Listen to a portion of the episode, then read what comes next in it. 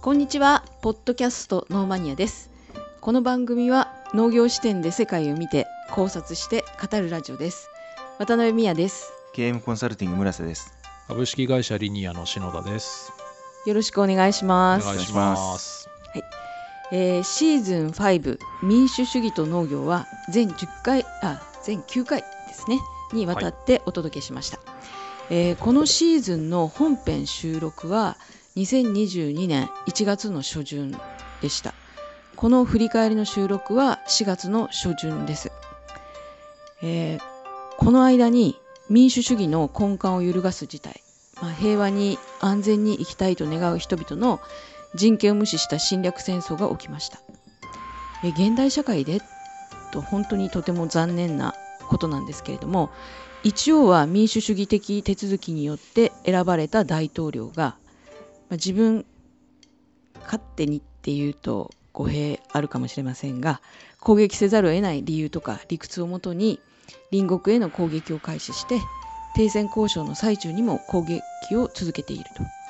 民間人にも容赦なくっていうそういう状態が続いています、えーロシア国民には情報制限がされていることもあって大統領への支持率は高いというニュースも先日出てました。本当に本当の意見が反映されているのかなという懸念も持ちました。今朝はフェイクニュースも1000本以上流れてるみたいなそんなニュースもあったんですけれども一人の人間が長く権力を持ち続けると反対できる人がいなくなる。まあ多分その間に排除してしまうっていうこともあってコントロールが効かない状態になるのかなと思います。あの本編の中にも紹介されてるんですけれどもナチスも実は民主主義的な手続きを経て生まれていてその後国民の権利をを抑制してでも権力を集中させていく。すべて民主主義的な手続きによって独裁者が生まれたという歴史もありました。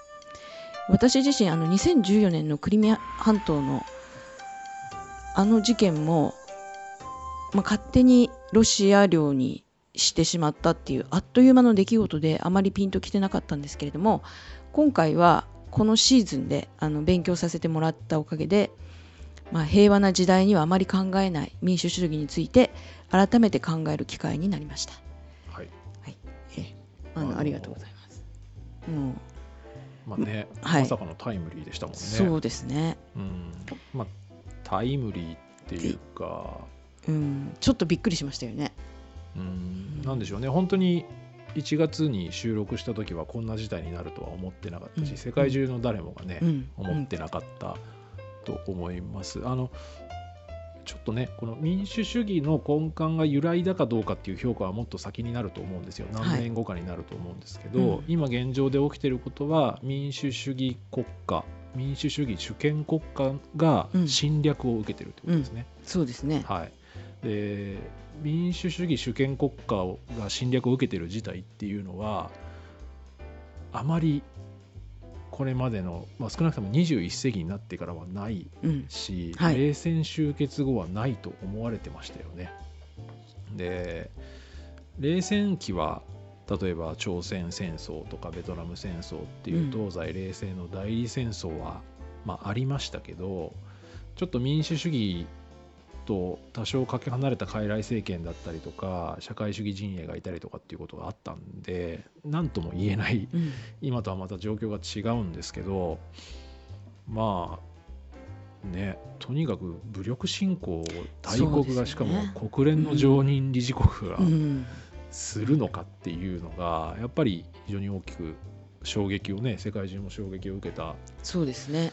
っていうことですね。であのまあ、今今、宮さんおっしゃっていただいたその、まあ、ロシアのねプうんーチン大統領が攻撃をせざるを得ない理由とか理屈っていうのは、まあ、結構あの歴史的なところを調べていくと、うん、あの別にこれ正当化してるわけではなくはい。あの、まあ、こういう事情はあるんだなっていうのは、うんうんなんとなく見えてくるんですよ。でちょっと次の次ぐらいのシーズンでそこは少し触れていこうかなとは思ってるんですね、僕なりにも調べたところがあるので、はい。まあ、農業を絡めながら意外と見えてくることってだいぶあるんですよ。うん、なのでであとまあいろんな今ポッドキャストでもいろんなチャンネルがいろんな番組がこのロロシアによるウクライナ侵攻の件をうん。調べてってでかなりこの歴史的なここがこういうところにあの、まあ、原因原因というかそのロシアの、えー論理のあの根幹があるんだなみたいなことを調べてるチャンネルとかもあるんで、うん。あのそれ別にそれだから正当化できるってわけじゃないんですけど、はい。はい。あのなんでしょうねこうかなり根深いものはあるなっていうのは、うん。やっぱりこれを機に今まであまり日本には知られてなかった東ヨーロッパの事情東ヨーロッパの歴史とかっていうのはまあうん決していい意味ではないですけどね、はい。その触れる機会にもなったのかなとは思いますねすごく。それは次の次の回ぐらいでまた詳しくっていう？そうですね。えっとまあ、ちょっと簡単にお話しすると東ヨーロッパの農業についてちょっとお話を、えー次の次ぐらいのシーズンでちあょっとお話をしようと思ってて、でその中でえっ、とえーまあ、もう近現代になるんですけど20世紀以降の、うん。えー、とソ連になった状態ですね、うん。のロシアとかウクライナの関係とかで、えーまあ、あのお互いの立場でどんな出来事があったのかっていう。でそこにまあ潜在的な敵対心みたいなのが生まれる原因とかもあったはずなんですよ。そういうじ事情もやっぱ調べてみるとたくさん出てくるので、うん。なのであのもっと古く本当に何百年年も前のその中世ヨーロッパ時代、うん中世の東ヨーロッパ、うん。ロシア帝国ができる前とかまで遡るとそれはそれで原因らしきものもあるんですけど、うん。ちょっとそれはまた他のポッドキャストとかで話をしてるところもあるなのでね。で意外とそれって今僕も全部チェックしてないですけど、はい。あのネットの要はえっと今のこのウクライナ侵攻について語ってる YouTube チャンネルとか、うん。えーまあ、さっき言ったポッドキャストチャンネルポッドキャストの番組とか、はい。あと多分地上波の報道でも触れてるとこありましたね、うん。あんまりちゃんと全部見てないですけど、そこはちょっともう他のところがやってるので、はい。ぜひ皆さんそれは調べていただいてみたいな感じですね。うん。じゃあ別の切り口でっていそうですね。はい。まあ、まだこのシーズン続いてるんですけれどもこの振り返りが配信される時にはどうなってるか本当ぜひ終わっててほしいなと。そうですね。もう落ち着いてほしいですよ、仕事的にも落ち着いてほしいです僕は。ですよね。はい。うんまあ、あの今回は振り返りシーズン5の振り返りなんですけれどもその振り返りに入る前にちょっと篠田さんから言い足りなかったことがあると。まあ言い足りないというかまあ ちょっとまとめまとめがねそうですね。えーはい。足りなかったなっていうことでまず一旦篠田さんにはい。お願いしたいなと思います。まあ、まずその民主主義と農業ってねちょっとすごく長くお話をしましたはい、よね、はい。全部で何回あったんですか？9回。9回。7時間半。みトータル。どどうでした？あのいその本編の最後にも言いましたけれどもあのその聞いてる時聞いてる時はそれなりに分かったような気がしてるんですけれどもまあなんせ難しいですよね。一つ一つが難しかったし、ね。はいあの収録時間帯がですね、まあ、夜中ですからあの頭が機能してないっていうようなそんな時間帯もあってあのあと何度も聞き直しました、はい。この振り返りを作るために。はい。でそうすると聞けば聞くほど理解が深まるっていうかあのすっごい勉強になったなと。噛めば噛むほど的な感じですかね。そうう。ん。スルメ的な感じですね。ね。あのやっぱり聞き逃しちゃってるところもあるんで2回目聞いたり3回目聞いたりとかってするとあこういうことが言いたかったのかなとかうん。っていうそんな風にまああの多少なりとも民主主義理はい。解できたかなっていう気がしてます。ねちょっと話がだいぶね大きく広げてしまったので、まあねうまくまとめられきれなかったかなっていうところもあるんですけど、うん。まあ、まずねその民主主義っていうものを題材にとって、はい。でそれが農業とどういうふうに、まあ、絡んでるというか、農業にどう影響を与えているのかっていうところで、まあ、お話はしてきたんですね。はい。でまあ、さっき宮さんがねあの冒頭おっしゃったようにまああの1月上旬に取ったのに今こんなタイムリーだねっていうところはありますしその民主主義の、えっと、前半3回っていうのは農業からちょっと離れて、はい。民主主義そのものについて、うん。その歴史とか民主主義って本当はどうなんだろうみたいなこと話したじゃないですか。はい。そうですね。でその話を今あのウクライナで起こってることを、改めて念頭に置いて聞くと、うんなんかいろいろ考えちゃいますね。すね。ごくね。ううん。ん、あのあとはロシア。で本当にロシアで何が起こってるかって僕らわからないじゃないですか。そうですね。でうん。民主主義はあんまりちゃんと機能してないって報道では言ってるけど、じゃあ実際はどうなのとか情報統制されてるって言うけどどの程度情報統制されてるのかも全然わからないし、ロシア語が理解できれば意外とアクセスできる情報は多いっていう人もいるんですよ。うん。だからほわからないですね。言葉の壁も含めてですけどわからないことはとても多いかなと思います。そうですね。う。ん。まあ、ただはっきりしてるのは侵略戦争だっていうことですからね,、あのもちろん擁護できる内容ではないんですけれども、はい。ね、ちょっと改めてそのまとめ的なことを考える前にやっぱり今のうん。あの世界情勢っていうのはどうしてもあの、まあ、口に出てしまいますよねその話をした時にはねです。ね。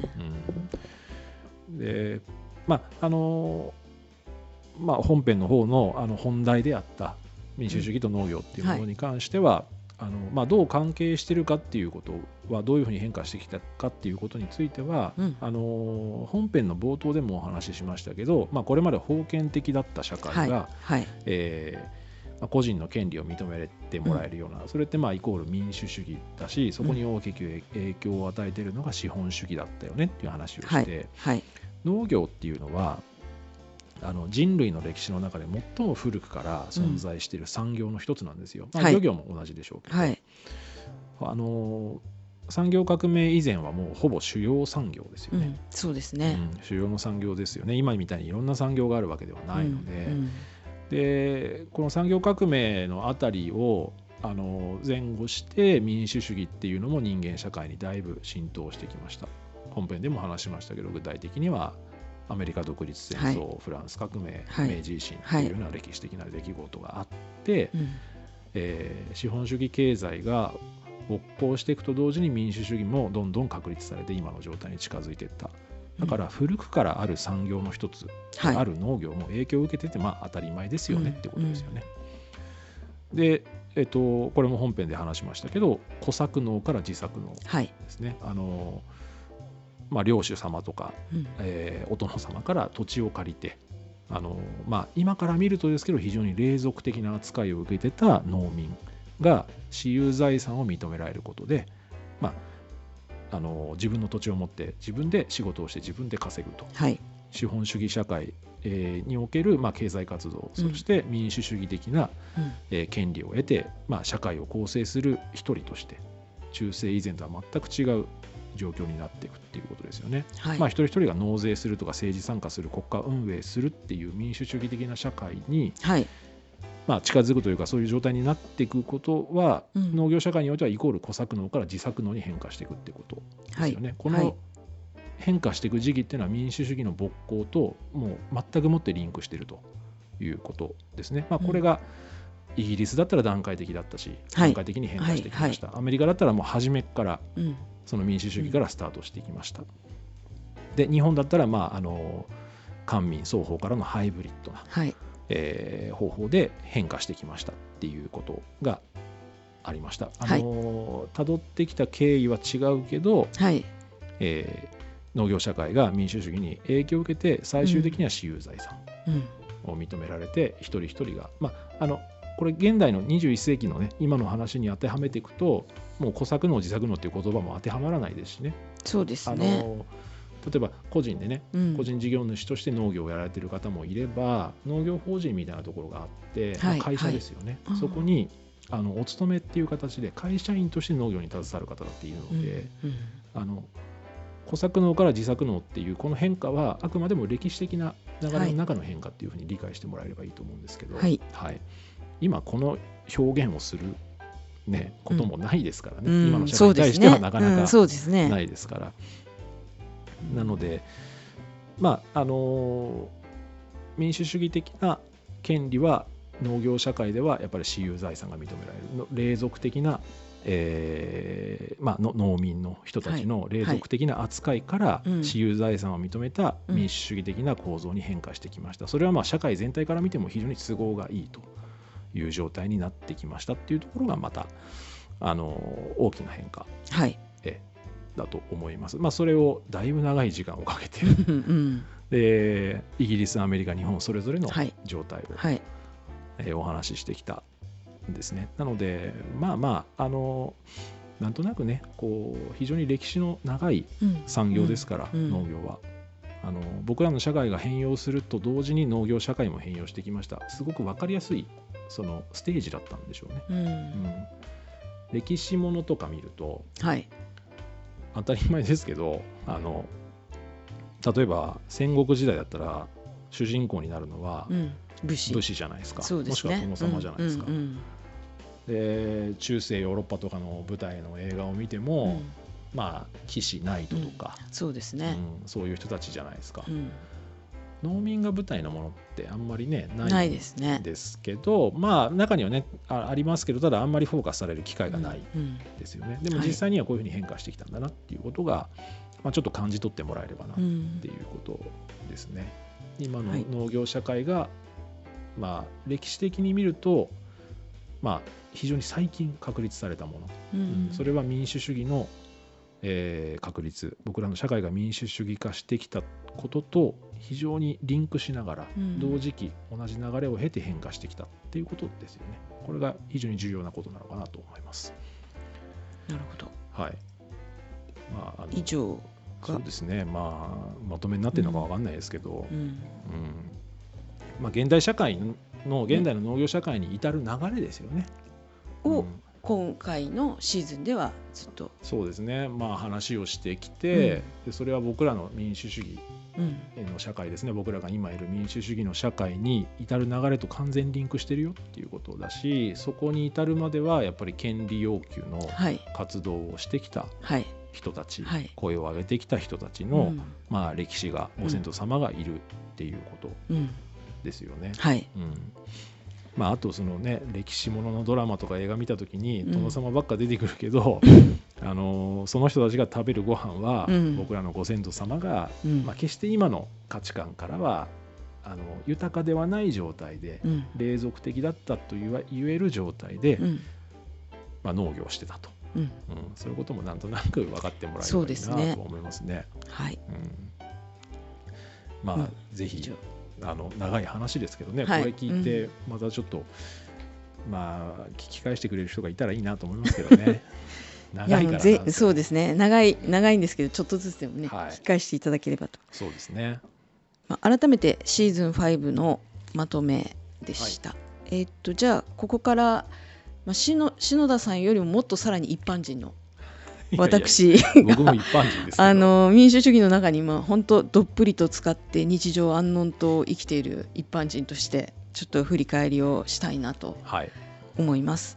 えっと、まずその今あのお話ありましたけどこの現代の農業社会ができてきた背景にその民主主義と農業の発展っていうのは、まあ、切り離せないものだったよっていうことではいあのずっと篠田さんも振り返られてたんですけどそのための歴史、うん、があのずっと本編では流れてました。そうですね。なんか気になったとこあります？こうここ印象深かったとか。うん。まあ全体通してでも今お話ししたぜ今ちょっと前段階の前振りのところですよね。そうですね。は。はい。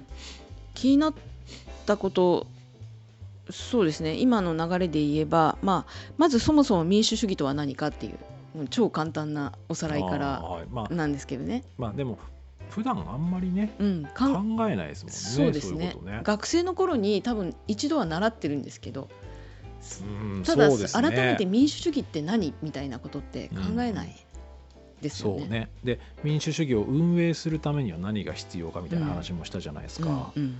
あの多分それ3回目かな、そうですね。このシーズンの3話目ではい話して、うん。あそこねすごい聞かれてますあそう。再生数多いんですよ、やっぱり大事なポイントだったんですかね。まあ、多分皆さんちょっと気になったのかもしれないですね聞いてくださった方は、だから民主主改めて。義は万能なのかっていう話もあったところで。ありましたね。あの、うん。リンカーンさんとビスマルクさんのね話をしリンカたーンとビスマルクさんは 2, 2回目？いやあれ3回目じゃないかな。3回目？うん、そうそうそう。あれ3回目。民主主義は万能なんですか？最高なんですか、みたいな話をして、うんで、まあ、ナチスとかの例もありましたよねうんっていう後に比較をしたんですよね。そうですね。そうそうそう。あの民主主義的な手続きで誕生したリンカーンとリンカーンそう。そうじゃない誕生の仕方。あの国王から任命されたビスマルクはい。との比較、はい。あれもちょっと、ね。そう。うん。あ食べましたよ。ビスマルクピザ。美味しかった。美味しかった。美味しかったですあねなんかたま私が食べたのは卵とトリュフとマッシュルームあなんかねいろいろアレンジあるんでしょうね、んん多分はい。あのだえーっとビスマルクピザっていうのを、まあ、ググったらはい。多分うんと新宿とか福岡とかそんなお店が出てきたんですけど 近所にいないなと思って諦めてたの。宅配ピザにもないしそんなメニュー、はいはいそしたら本当たまたまあの近所を歩いていたら見つけたんですよ、へえ。ビスマルクピザあるわと思って。はい美味しかったです。ねあのその話も多分ねなんかあんまりそうですね。あの比較はあんまりねそうですね、うん。あのーまあリンカーンってすごく人気人気っていうか、まあ人やっぱりね人気であのーやっぱり慕われてるし支持されてるしリンカーンの功績もすごく大きいと思うんですけれどもその奴隷制を廃止するために南北戦争でね何十万人にもあの人が亡くなったっていうそこそそれがちょっとどうなんだろうなみたいな。まあ、奴隷制を廃止するためじゃないかもしれないですねそれは。そうなの？あいやいいろんな評価あるんですよ。だからあはいはい。わわからないですけど、はい、あのこれ本編でも話したと思うんですけど、うん。あのリンカーンが南北戦争を起こしたのは起こしたっていうか、そのもう戦争寸前だったんですよね、うんだからリンカーンは止めなかったっていう表現の方が正しいと思うんですよ、うん。またこんなこと言うとあアメリカの人に怒られると思いますけど。なるほど、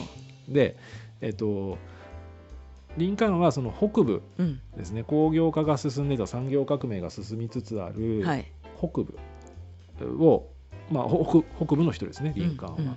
うん。でそれと対立してた農業主体の南部。うん。でそれはもう経済的にも思想的にももう対立が続いてたから戦争寸前と。で北部をまとめるためには、はい。北部は資本主義社会なので、はい。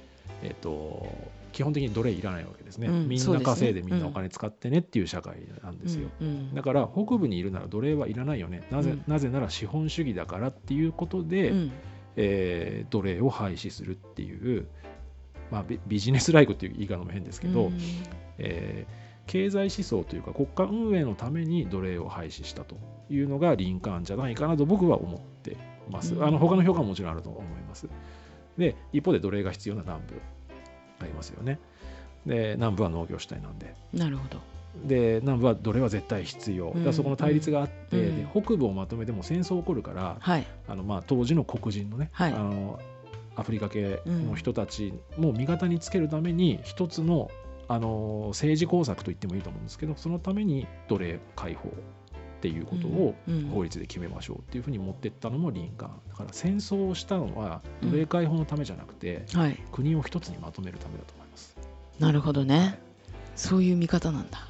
そっか。まあわ分かんないですよ。うんであのちょっとこれまた後で出ると思うんですけど、はいあの宮さんリンカーンという映画見たあと思うんですけど、はいはい。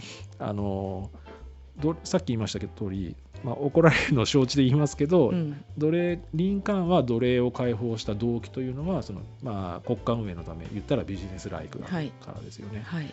本当に心情的にああの、まあ、人間性的な理由というか、うんうんうん。感情的な理由で奴隷を解放しようって言った人の中で一番有名なのはおそらくサディアス・スティーブンスっていうリンカーンと同時期の人、うん。はいこの人は国会議員でしたね。はい。連邦議員でした、そのまあ、結果奴隷解放は法律では決まったんですよね。うん。もちろんそれで解決したわけじゃないはいですけど、はいだからあのそこがちょっとうん。あの動機の部分となぜ戦争をしたかの理由の部分っていうのはまたいろいろ評価が、なるほどね、はい、っていうところじゃないかなと思いますけどもちろんこれ以外の多分いろんなねはい。だ多分おそらくいろんなこう論があると思います。リンカーンのその戦い方には。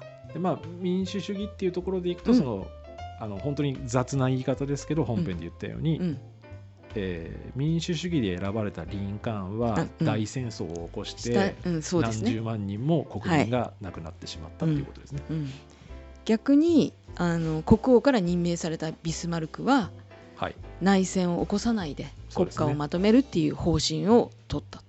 はい。でビスマルクの言葉として紹介されてたのが銃剣で銃剣あの銃とか剣で全てを獲得したとしても、そこに暗示はないうん、という言葉がなんかすごい印象に残りましたけれどそうですね、うん。ビスマルクさんはいろんな名言を残してますけど、うん。これもその一つですよね。うん。と。まあ、外的に目を向けることで国家をまとめていくで各国のこういろんなパワーバランスをうまくとってあの第一次世界大戦も避けるようにしてたって言ってましたっけ、まあ第二次世界大戦？第一次世界大戦、えっとまあビスマルクは19世紀の人ですね、はい。で第一次世界大戦は20世紀に入ってからはい。なんですよ。はい。で、まあ、要は19世紀のそのビスマルクがいた時代っていうのはうん。平和な時代ではあったんですけど比較的、ん。まあ、対外戦争をビスマルクはしてましたけどただ比較的平和でした。うんナポレオンの後なんで、うんただその帝国主義っていうねもうみんなであの領土獲得して、えー植民地獲得するぞみたいな帝国主義時代っていうのがヨーロッパには入ってたんですね。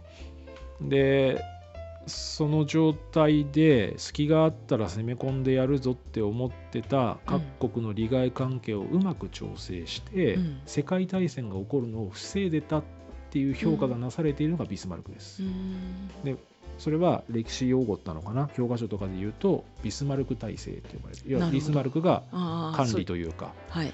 あのーうまいことバランス取ってた体制ヨーロッパの体制をビスマルク体制ってうん言います。でビスマルクがいなくなってうん。引退して、うん。で、まあ、亡くなったとかになるのかな。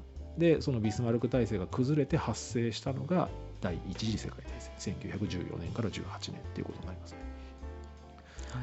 まあ、ただ補足しとくと、うん。ビスマルクさんってすごい人なんですよ。どはい。う考えても、うん。どう考えても優秀だし、うんその新興国家ドイツですよね。もともとプロイセンで,、うん。でドイツ連邦っていうのをまとめ上げたわけじゃないですか、うん諸侯の時代のドイツを。うん。でその絶妙なバランスでビスマルク体制でヨーロッパをうまいことバランス取ったんですけどそれの犠牲になったところもあるんですよ一応。あそうなんですね。あのバルカン半島って分かります、あはいはい。イイタリアがあって、はい。その地図でいうと右隣ですね、えっと海を挟んでスペインとか。それはイベリア半島。あそうか。はい。バルカン半島。イタリアわかりますか？うんイタリア世界地図をで、イタリアの場所を思い浮かべてみていただいて、はい。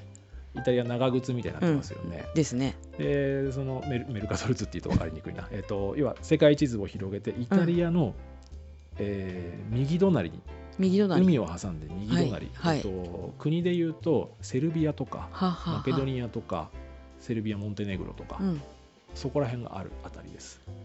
そこってもともとオスマン帝国領だったんですよ。うーん。あー位置的にそう位置的にそうなんです、はい。オスマン帝国がものすごい広いはい。エリアをうん。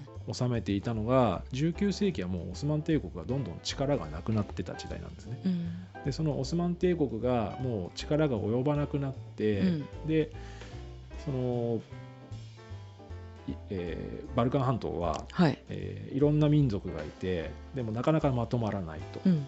でオーストリアのうん。ハプスブルグ家っていうところはい。が手を出したり、うん。あとはロシアが手を出したりっていろんな状態だったんですけど、ビスマルクはうまくそこを切り取ったんです。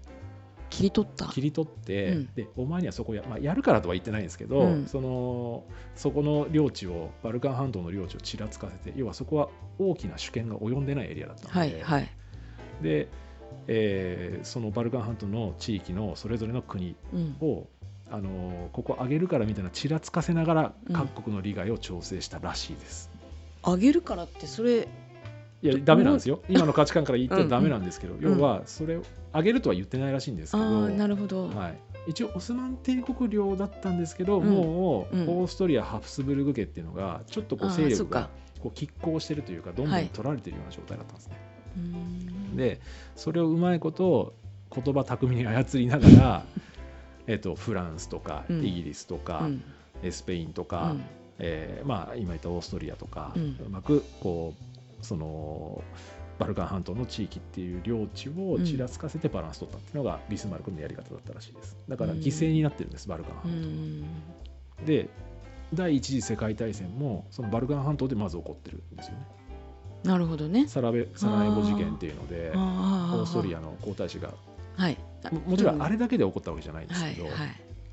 そこがやっぱ火種になってるんで,、ん。で民族紛争とか起こってますし1990年代まであそこは揉めてますからねやっぱり。なるほど。だからビスマルクは優秀なんですけど、うん。間違いなく優秀なんですけど犠牲になった地域もあるし、うんうん。今の時代でそんなことやったら多分相当みんなから嫌われます、そうですね、はい、19世紀だからできたことですね。これは本編では話されなかった内容ですね。話はしなかったですね話さなかった内容ですね、うん。わかりました、あのまあリンカーンとビスマルクっていうその対比がねあの、はい。面白かったですよね。同時期ですからね。ちょっと、うんうん。あの比較しやすい対象ですよねこれは、うん、そうですね、はい。なんかあと印象前段で印象に残ったっていうところだと民主主義はじゃあベストなの？万能なの？っていう最高なのかっていう問いかけがあって、ありましたね。ありましたよね、うん。ちょっとまた私なりに考えてみたんですけど、はい、まあ確かに民主主義的な思想っていうのはいいけれども、うん。まあ、決して万能じゃないなっていうことは言えるなと思います。まあはい。なかなか全て理想通りに行く主義ってなかなかないとは思うんですけどうん民主主義もそうで、まあ、その民主主義を支える国民とか市民とかがその意味を理解して必要な情報をちゃんと得て何が適切かっていうことを考える力を持っていないとやっぱりすぐに崩れてしまう危険性もあるんだなっていうことを考えさせられました。あの民主主義的な方法で選ばれたその大統領とか首長とかがベストな政策をいつもしてくれるわけじゃない。そうですね。ですよね、間違っちゃうかもしれないと。でまた私たちは一人一人みんな国民として選挙権を持っているんだけど、はい。きちんと考えてどれだけきちんと考えて投票してるかっていう。そうですね。情報も持ってないですしね、うん。立候補してる人をよく知らないっていうこともありますし情報も限られてるし偏った情報で正しい判断できない。とかいうこともあるだろうし。うん。で一市民としてはですねどうすれば国は良くなるのかっていうマクロ的な視点で考えるっていうことは普段は本当にあまりしてなくて。そうですね。多分自分の周りうん。自分の周りとか自分の周りで起きていることや生活を中心にやっぱり判断してしまうっていうところもあって。うん。まあそういう現実があるなと私も含め。うん。だから多数決がいい時ばかりじゃないんですけどやっぱり、うん、だけどまあ民主主義においてはやどうしても多数決。多数決ですけど、うん。多数決なんですよね。うん結局、うんうん。結果はね。あのしかもどちらかに優位性を持たせるっていうのがありますよね。例えば、はいまずはい。多数決で決まるじゃないですか、うん。で二院制の場合ですね、うん。例えば。うん。間接民主主義で例えば日本の場合は衆議院参議院ありますけど、うん。まずどまず衆議院で多数決で決まるじゃないですか、うん。で参議院で多数決で別の意見が採用されたら、はい。衆議院に戻されうん。て衆議院でうん。また、そうですね。衆議院の優越性の問題があるじうんゃないですか、うんうん難しいんですよねこれって。まあそうですね。どちらかに権力をうん。多少偏らせないといけない、何事も決まらないっていうことも問題もあるし、うん。じゃあ他に何ができるのかって言われると全然思いつかないんですけど、そうここはなかなか結論は出ないですねあとまああの国連の問題もありますよね。あそうですよね。あの第一次世界大戦、うん。えー後にできた国際連盟ですね、日本語で言うと連盟ですけど、はいあれは完全多数決を取ってましたよね、うん。だから何にも決まらなかったわけですよ。で第二次世界大戦は防げなかったし、はいはい。まあ、そもそもアメリカ参加してなかったですからねあれは。あそ連盟には？連盟には参加してなかったです。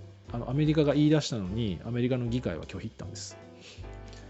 で第2次その反省をもって第2次世界大戦ではその常任理事国っていうのを決めた。らうん今こんなことになってるじゃないですか、そうですね、はい、うんだから難しいですね。ね。なかなか答えは出ないかなとは思いますね、うん。これは、そうねただただそういうことを理解して、うん。今民主主義に対してはい。否定的なことを言うっうん。てちょっと難しいじゃないですか、世のそうですね。中的に、うん。僕らも民主主義だし、うん。しかもこの2022年のうん。ウクライナへのロシアの侵攻以降これさらに顕著になってきましたけどはい。僕らは西側のうん。民主主義陣営の一員なんだっていうのを非常に強く意識する機会になってるじゃないですか、で一方で、うん。まあ、実態はどうかは別として、うん。ロシアに対してはその権威主義的だったりとか、うん。もしかしたら独裁なんじゃないかみたいなはい。言い方をするはい。表現もかなり多いですよね。実際はどうかね分からないですけど、この状況で民主主義をちょっと否定的に語るのはうん。すごくうん。難しいと思うんですよ。で民主主義以上のものって正直まだ思いつかないんですけど、うん。うん。民主主義の持つ危険性を理解しておくことは大事なんじゃないかなと思いますねうん。すごく。だから民主主義によって独裁が生まれた歴史もあるし、はい。民主主義で戦争が起こって、うん。たくさんの人が死んだ歴史はたくさんあるわけですね。うんうん。だからあの否定はしもちろんする必要はないですけど、うん。そういうことがあった。だからその危険性を理解しておくっていうことはね、うん。やっぱり重要だし、まあ、みんな投票行って 投ま票行動の根拠をちゃんと持ちましょうってことなんでしょうね、きっと。そうですね。せっかくの政治参加する機会なんですからね。そうですね。参政権っていうのは。それがなくてそれを求めて戦った歴史も過去にはねね。っぱりあるので。うん、あとその本編でも話しましたけどそのビスマルクさんもそうでしたしあとウィンストン・チャーチルとはい。日本だと原敬さんもそうでしたけど、うん。民主主義の危険性を唱えた人たちがいますよね。あのその大多数の、うん。まあ、当時はちょっと教育水準が今とは違うんで、うん。比較してはいけないでしょうけどその教育がなされてない人民に、うん。その政治教育なされてない人民ですね、うん。に政治を委ねるのは非常に危険だって言ってた人たちですよね。でうんその一部は当たってますよね。うんそうですねナチスとかも出てきてるわけですから。だからそういうことを言ってた歴史上の著名人がいるからこそ、うんまあ、我々はうんそのそうはならないようにその人たちがあの指摘した通りにはならないように心がけなきゃいけないんだろうなとは思いますようんうね。んまあ、まとめなのにだいぶそうですね語ってますね。まずいいまずい。やいやいやいやいいんですよ、まあ以上、まあ、ちょっと前段の民主主義についてあもう一個だけちょっと整理しときますはい。えっと民主主義の特徴？民主主義の特徴や概念をはい。ちょっと列挙してみますということではい。まずみんなのことはみんなで考えて決めましょうとはい。はい。みんなに権利がある権力が分散しているうん身分階級社会的地位などの格差は存在しないはずの社会はい。まああのー実際には資本主義とか自由主義社会の中では経済格差っていうのが生まれたりとかなんとなくそれで意識の中で社会的な格差が生まれてきちゃってるのでちょっとごちゃがごちゃ混ぜになっちゃってるかもしれないですけど本来個々人の権利には何の格差もないと。権利。まあそうですね。うん権利と権力の差ですね。うんまあもちろん権利もですね。うんということは分かっとかないといけない。そうですね、うんまあ、うん、あの民主主義社会においてその政治的権利権力っていうのは個人では誤差がない差がないっていう話は初めにしましたね。ただ一方でその経済格差みたいなものによって多少その実社会でのうん。あの、まあ、権利と言ったらいいんですかね。それはちょっと差がうん。できてしまってるのも、うんうん。いやそうですね。うん事実ではあると思います。はい。またちょっとその格差問題と貧困問題の違いとかね、うんそういうものもちょっとあるかなとは思うんですけど、うん。その格差なのか貧困なのかって結構でかいかなとも思ってます。なんかまた余計なこと言いました 僕。まあまたまた別の機会で。ですね。はい。はい、あのあと民主主義の仕組みとして代表的なものを2つということでみんなの意見を反映するためにその選挙という仕組みがあって、まあ、選ばれた議員が議論して法律やルールを決めていくとこのルールを決めていくっていう法律に基づいてあのいろんなあのなんかなことを決めていくとか行動をするっていうのが、まあ、大事なポイントはい。ではあると。まあ、法律が一番上にあるということですね、うん上。大統領であっても法律には従うということですね。そうですね。はい、えっとまあ、いろんな価値観を持っている人たちがいるからやっぱり法律っていうかそれなりのルールをきちんと守っていきましょうっていうことです。社会を規定するルールですね。そうですね大切なことであはい。ると、もう一つが分かち合いのシステムということで税金。あーまあね。税金の仕組み。はい。あの少数の幸福ではなくて多数の幸福を願う。そうですね。最大多数の最大幸福。はいそうですね。で収ジェレミー・ベンサムさんのねお言葉ですねそれは、はい。収入が多い人や財産を譲り受けた人がそれなりに税金を納めることではい。社会的な保障やインフラ整備が行われると。はい。であのまあ全ての人が基本的な生活保障を受けることができるっていう。うん。そういう話がありましたね。まあ、それはあれですよね。その権利がうん。その人民全員に行き渡ってるからこそ、社会的な保障もっていうことですよね、はい。民主主義的な視点で考えるとそういうことですよね、はい。まあ以上が前段の民主主義についてのざっとの振り返り。はい。だいぶなんかいろいろ前後しちゃあまあまあいい多分大丈夫ですよ、はい、はい。もうややこしい話ばっかりだったんで、ははい。えー次に農業と民主主義の関わりということで、えっと、国家運営とか政治的な側面から民主主義社会に流れていくと。でその民主主義は一人多分最初の冒頭の篠田さんの言葉でもあったんですけど一人一人が自立していないと成立しない社会で、はい、まあ、国力強化のためにも農業はとても大事な産業だったと。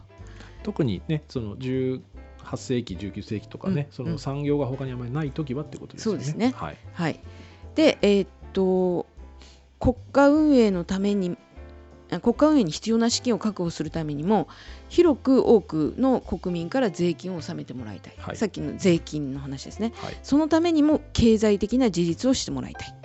で封建社会時代は農業は土地を持たない小作農っていうのが主流だったけれども土地を所有する自作農家を進めるための政策がまあいろいろ取られていったと。で失敗もいろいろあるんですけど権利獲得と経済的な自立を目指していったっていうことでイギリス編アメリカ編日本編。はい、どれが一番好きでした？好きってよくわかんないけど。好きそうですね。私は最後の日本かな。知らないあなんかあまり分かってなかったっていうところありますね。うん。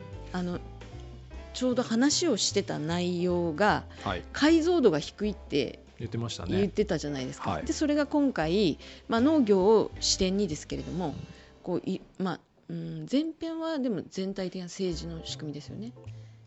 政治まあそんそうですね。明治維新後の、はい。とそれから農業社会で起きたことはい。っていうのは特にあれですね明治時代から大正にかけてのね、うんうん。農業社会の自作農に向かっていく運動というか、はい。小作葬儀とかの話しましたね。そうですね。知らないですよねあれ知らないですね。ね。まあみんなそんなマニアックなとこつかないですもんね、うん、そうですね。ううん、ただどどこが好きっていうか全部面白かったですよ。んうん。あのね、なんかちょっとうまくまとめられたかあんま自信ないですけど、それぞれのイギリス編もアメリカ編も日本編もうん。まずは民主主義をどういうふうに獲得していったかっていうことをうん。まあ、がアメリカはね初めから民主主義でしたけど、うん。そっか。あうん。そうですね。まあえーっと多分3637はエピソード3637でイギリス編。でこれは徐々に、はい。あの権利を獲得していったイギリスの話で、あの第一次囲い込みで農地を追われたはいはい羊のね羊にはいトマス・モアさんのところですね、うんうん。はい。で次はあの肥沃とは言えない、まあ、イギリスのその土地で農業生産性を高めるための対策として第二次囲い込み。全然意味合い違うのにそうね。同じ囲い込みっていう言葉で。まあ、あれはでもなんでしょうね。歴史学者の方が決めたんですかね、うん。教科書にはそのように載ってるんですよ、うん。だから全然ね意味合い違うしやってる人も違うし、ん。みんなが納得してるな納得してないのところも違うし、うん。なんでしょうねあれ、うん。ね、ね。わかんないです そうですね、まあ、それとあの穀物法あっていうのも穀物法。穀物法悪法穀物法。まあなんだかんだででも30年ちょっと続いてるんですよねね。あれ、うん。いやそその穀物法の廃止と再参政権を獲得していくっていうのがイギリスの後編のはいそ話でしたよね。うでし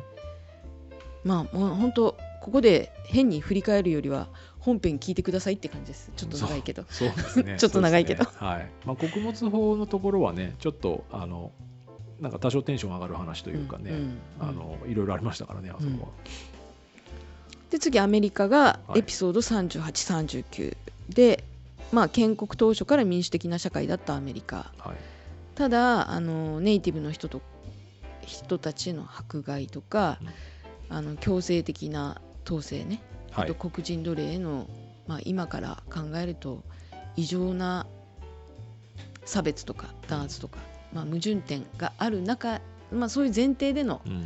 そういう前提の中でのあの民主主義だったんですけどね、まあ、ここではトマス・ジェファーソン第3代大統領になった、うんはい。トマス・ジェファーソンさんの話が中心でここで一番あの印象に残ったのがあの大地で働く農民こそが神から選ばれた民であると。ああそうでしたね。農民だけが健全であるっていう農業第一農本主義。農本主義ですね。っていう、まあ、ある意味とんがった思想と民主主義とを結びつけた農本民主主義で政策を展開していったっていう。そうですね。まあ農本主義はジェファーソンさんよりも前からもちろんあったんですけれども、そのでしかも農本主義はうん。そんな、農民の人だけが健全であるっていうことを言ってるわけではないんですけど、ジェファーソンさんはそう言ってるんですよ。あなるほどね。だからちょっと過激ですよね、この人は、うんうん。ただ相当優秀。うん。すごい勉強家だ。1日15時間勉強してたっていう、話がありましたね。この人、うん。なんかマルチに、すごいこな世の中こういう人がいるんですね、うん。うん、なんかたまに天才いるじゃないですか、そうですね。僕の周りにも全然関係ないですけど、はい。30カ国語をリアルに話せる人いるんですよ。すごいですね、30カ国語のうち、うん。もちろん全ての言葉をネイティブではないし、うんうん、ての言語の文字を書けるわけではないんですよ。はいただ話せるんです。すごいですね。すごいどこの引き出しにしまってるんでしょうね。全然わかんないです。そういう人いるんで、まあぜごめんなさい、全然関係ないですけど、私日本語しか話せないから、うん、素晴らしい。いるんですよね。なるほど。だからでもちろんご本人努力してると思うんですけど、うん。努力を見せることもないというか、うんうん。あこういう人天才っていうのかなってやっぱちょっと思いますね。まあ、すいません全然関係ないですけど。いえいえ。はいまあ、それで、まあ、農民の権利を尊重してじ、まあ、自分で開拓して自作農になってねっていう、まあ、そういう展開をねアメリカはしてったっていう。そうですね。まあまあい西わゆる農本主義西ですね。そうですね、はい西。へ西部開拓へつながってはい。いるということですね。はい。はい。まあ、1929年の世界恐慌で一番煽りを食ったのが自作農で。ですね。で。まあ資本主義社会自体がね、うん。あの打撃を受けてしまいましたから、うん。そこでやっぱりあの、まあ、今の視点で見るとその自作農が過ぎたんですよ。うん。要は保証もないし、あの自分たちで自立してあの自営農民的な形で自作農的な形の中でも非常にあのスストリクトというかあの厳しい状況ではい。あのやってた人たちがあ世界恐慌で一気に打撃を受けてしまったのでまあ、怒りのブドウで描かれあそうですね。たところですねここは。怒りのぶどうについてはまた後でね。あそうですね。はいわかりました。あの怒りのぶ、あのすごく印象的な私は小説だけ読みましたけど。い。いい,、はい。いいと思いますよ。はいはい。なんか映画と小説でラストが違うって言ってたからまず小説かなと思ったんだけど、まあ両方うん。だってまあ僕は小説あんまり記憶にないですか？記憶にないですね。あ昔多分もう10年以上前に、うんまあこの話はまた後で、うんそうですね。はい。後でですね。はい、はい、で次エピソード4041が日本。はい。でまあ日本はもともと古代から民主的な精神を持ち合わせていたかもしれないねっていうことで聖徳太子の17条憲法。でえっとまあそういうのもあったしっていうことでみんなで議論しましょうっていう合議的な政治運営の考え方が根付いていったんじゃないかなっていうはい話がありました、まあ、シーズン2でもね中世日本の農村社会っていうのは非常に自治意識が高かったっていう話をももう盛りだくさんなので、まあ、はいもしよろしければシーズン2も聞いていただければなとあありがとうございます。ええ思います。はいえっとで特に今回その明治維新後から戦前までの日本社会で民主主義を育てようとしていたっていう話があのもう本当たくさん出てきてあそうだったんだっていう。私自身はあまりすいません。歴史勉強してなかったのでうん、よくわかりました。大日本帝国憲法にも宗教と言論の自由が認められていたっていう話とかね。うん。あの冷静に考えると、うん。その日本は、えーもちろん欧米各国よりかは産業革命も遅れたんですけど、はい。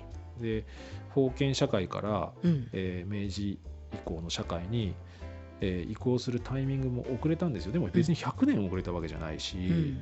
あのそもそもその国民国家として成立をしていき第一次世界大戦の頃には、えー主要国の一一国として存在してるわけなんではい。冷静に考えると、うん。欧米とうん同じベクトルで社会が形成されていって、うん。でいわゆる国民国家うん。の形成に向かってうん。民主主義的な、うん。えー国家の形成に向かって歩いていったっていうのは分かるはずなんですけど、うん。ただそういうふうには教わらないですよね今日そ本では。そうですね。本編でも言いましたけど解像度が低いんですとにかく、戦争に負けてしまったことうんで、うん。あのうん戦前の社会は全て否定的に語られてしまって、あの別にこれちょっと歴史修正的なこととかっていうわけではなく、はい。その事実として戦前のことが学べる機会があまりない,、ないですね。あのぜひ聞いてほしい。うんすごくなんか日本人としてあの誇り持てる気がしますね。なんかそのだからその軍国主義になっていった経緯とかもこれ原隆さんのとことかでお話ししましたけど、はい。それはまあ今の文脈では否定的に語られてもちろんそれは部分的に合ってるところもたくさんあると思うんですよ。うんうん。あの他の国と比較して他の国もそうだったっていう事実とかもあるし、はい。やっぱりそういうことも含めてあの別に歴史を修正したいわけではなくて、うん。あの今の社会をねどうするか、この先が大事なのであって、そうですね。でただその過去のことを、うん。その解像度が低いっていうのはやっぱり僕はちょっと危険だと思うんですよね、うんうん過去何があったのかっていうことがわからないのは。そうですね。であんまり本編で触れなかったですけど、はい。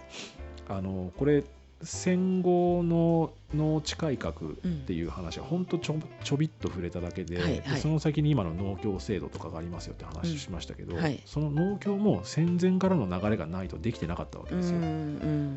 だからやっぱそういう流れ一つ取ってみても知らないのはちょっと怖いですよね。そうですね、うん。だからうん。ま何遍も言いますけど別にイデオロギーの話じゃなくて、うんうんうん。あの歴史歴史んこん。なことがあったっていう、事実として。知っといていいと思いますしね。そんなに遠い時代じゃないですよね。まあ僕らのおじいさんのそのも、おじいさんぐらいのはい、世代の話ですから、うんあの否定する肯定するではないかなと思いますね。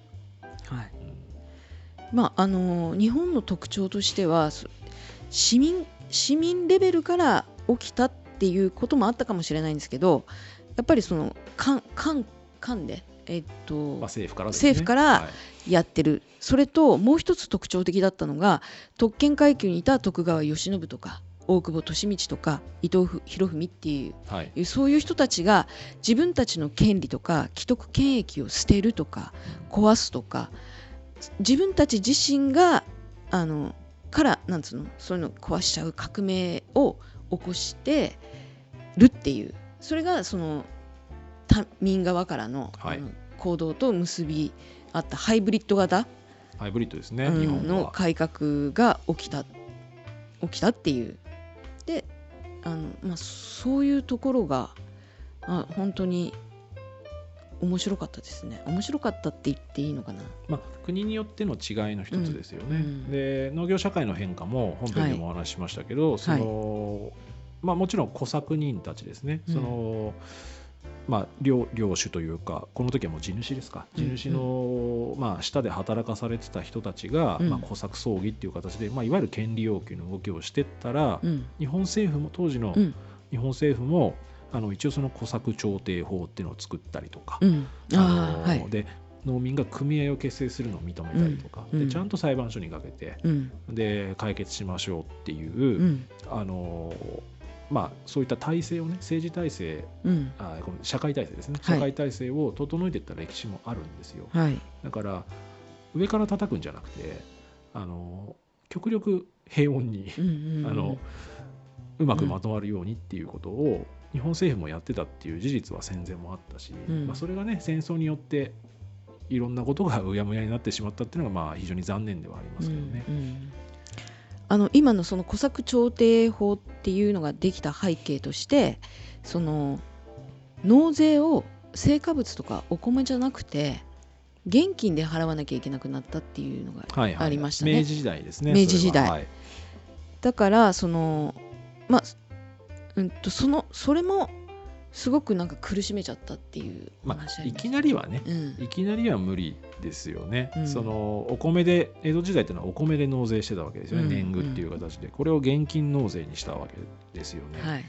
ただその現金納税に耐えられない農家っていうのがたくさんうん。いたわけで,、うん。でけそれで小作農になっちゃったんですよみんな。そうですよね。で小作農になっちゃって、うん。結局また封建的な構造に一回農農業社会が戻るんですけど、はいまああまりにもきついよねっていう話で、うんうんうん。で本編でも話しましたけど、まあ、それまでいろいろくすぶってたうん。いろんな不満、こあのうん。農民の人たち、うん。小作農の人たちのいろんな不満っていうのが溜まってって最終的にあの米柄検査規則っていうのが、はい。い、わゆる品質か、はい。管理の,、うん。あの品質基準の法律が定められたことで、うん。あの農民が無事切れるっていう,、っうん。うん。ていうのがありましたよね。そうですね。そのとそのあたりの風景っておしんって描かれてるんじゃない？おしんっていつでしたっけ？おおしんって多分あ昭和の前からあるんですよ。明治時代からあって。で多分すごい小作の山形のあの小作農のお家に生まれるんですよ、おしんは。あそうなんですか。俺おしんって。見てないですか？私もね記再放憶にないで送すよ。再放送してたんですよつい23年前に。それで見た。ああなるほど。おしんってだってすごいなんかダウナーな話ですよねきっと。いやわかんないですけど。そうあのだからあの本当本当ね働いても働いても自分たちが1年間まともに食べる米すら自分たちの手元には残らないっていう状話聞いてるだけで辛い。態 辛い。ではい。あの奉公にな7歳とかで出されるんですよ。おしんが？おしん。あのあ米俵はい。5票で。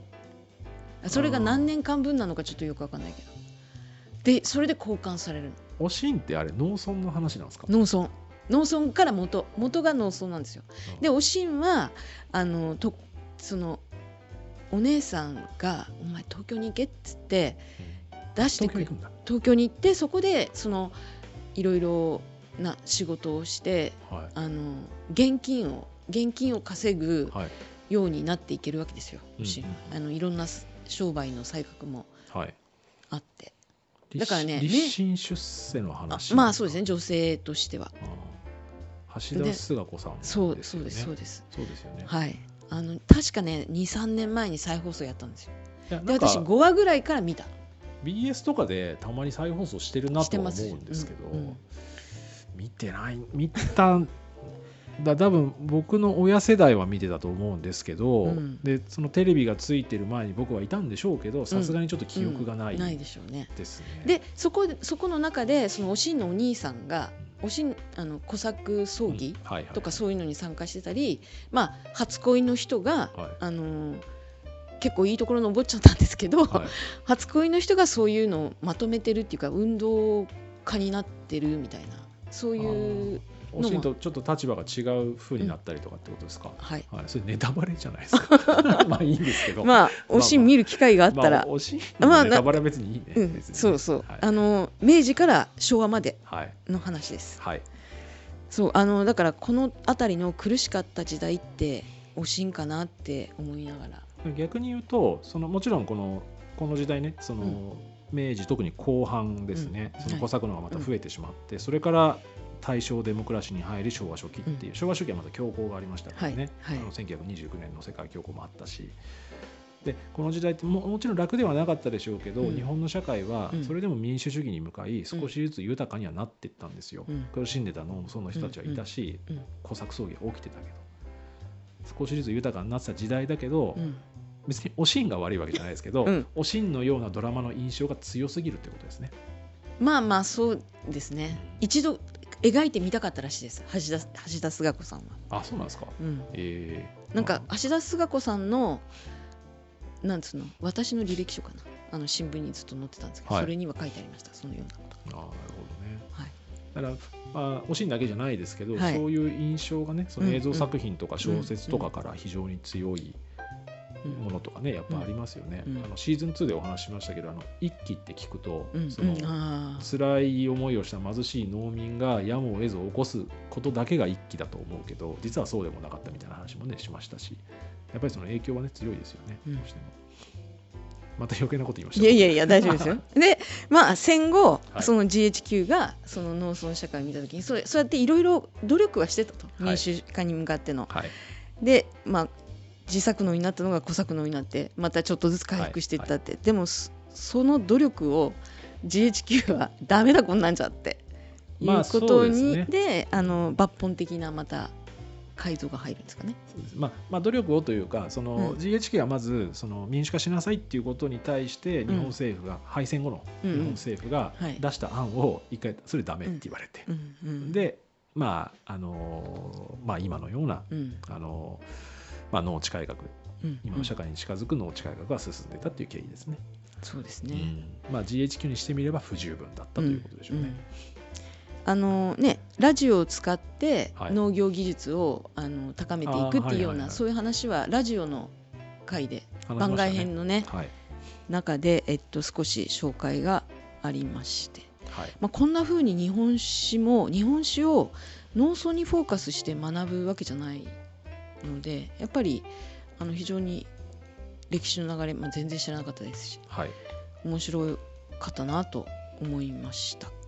ね、よかったですけどね、うん。伝わってくれれば、ええ。はい、まああのーちょっとだいぶすいません。また長くなっちゃったんですけど。いや現在のね、あのーこの今のウクライナの情勢で民主主義陣営における経済制裁が始まると、はい。やっぱりその影響で世界中で供給し合っている物資とかお金の動きが悪くなる止まる、はい。農業という側面でも、まあ、日本の食料自給率昔40%ぐらいだって聞いたことあるんですけど、あその話ね次のシーズンでします。ですね。はい、あのまあ改めてこうそこ大丈夫なのかっていうようなそんな議論が起こるんだろうなって。そ思うですね。あのまあ今のその食料自給率の問題とか、うん。あとはそのウクライナ、うん。えーロシアの侵攻に関わる問題、そこに起因するまああのいくつかの、えー食料だったり原料だったりの事情とかあとそのウクライナってあのよく今も報道されてますけどねその小麦の生産地だったりとかって言いますけど、あの後のシーズンで話しますけどウクライナとかロシアの小麦は日本にはほぼ入ってきてないです。入ってきてないです。そうなんですか。ちょっとは入ってきてますけど、ああんまり入ってきてないです。入ってきてないんですけど、んなんでこんなに影響あるのかっていう話もちょっと次のシーズンでど。はわかりました。はいじゃあそれをまた勉強させてください。はい、まあ、はいあの なんでしょう市場経済だからっていう一言で言うとそれだけなんですけど、うんはい、はい。で、えーっと以上あの特権階級だけじゃなくて一般市民層が経済的に自立し基本的人権を獲得していく。農村社会が小作農中心から自作農中心の社会になっていく、まあ、全9話このはい民主主義と農業、あのまあ、そういうストーリーでした。はい。まあ、本当に一回一回がちょっと長いですし濃密だったんで。あのまあ本当に勉強になったなっていうふうに思っています。で民主主義ではなんか前も触れたんですけど自立した人たちが自分で責任を持って生きていくための権利と義務がやっぱりあるので、まあ、農業においては自分たちが自分たちで生活できる農業社会を目指して権利要求改革が進んでいった歴史があって今私たちは安全な社会の中で生きているっていう、まあ、このシーズンで改めて民主主義を知り考えることができたかなと。安全な社会かどうかはねもう分かんなくなっちゃいましたね。でもまあ、うん、まあそうですね。起こらないと起こってたことが起こったのがまあ確かに。2020年以降。のうん。ね、うん。まあ、コロナは別に民主主義はま関係ないですけど、うん。はい。えーまあ、最後にあの本当にこの振り返りの配信日にはウクライナへの侵攻が止まって復興への活動が始まってればいいなと願ってます。うん。まああそこだけの問題じゃないですからね。そうですね。もうん。はい、えー本日もノーマニアを聞いていただいてありがとうございました。ノーマニアは毎週金曜日に配信しています、えー株式会社リニアのホームページとツイッターにもアクセスしてください、えー私も細々とツイッター始めてますおフォローしてますんで ありがとうございます。お聞きになってのご意見感想いただけると嬉しいです。以上ノーマニアでした。ありがとうございました。ありがとうございました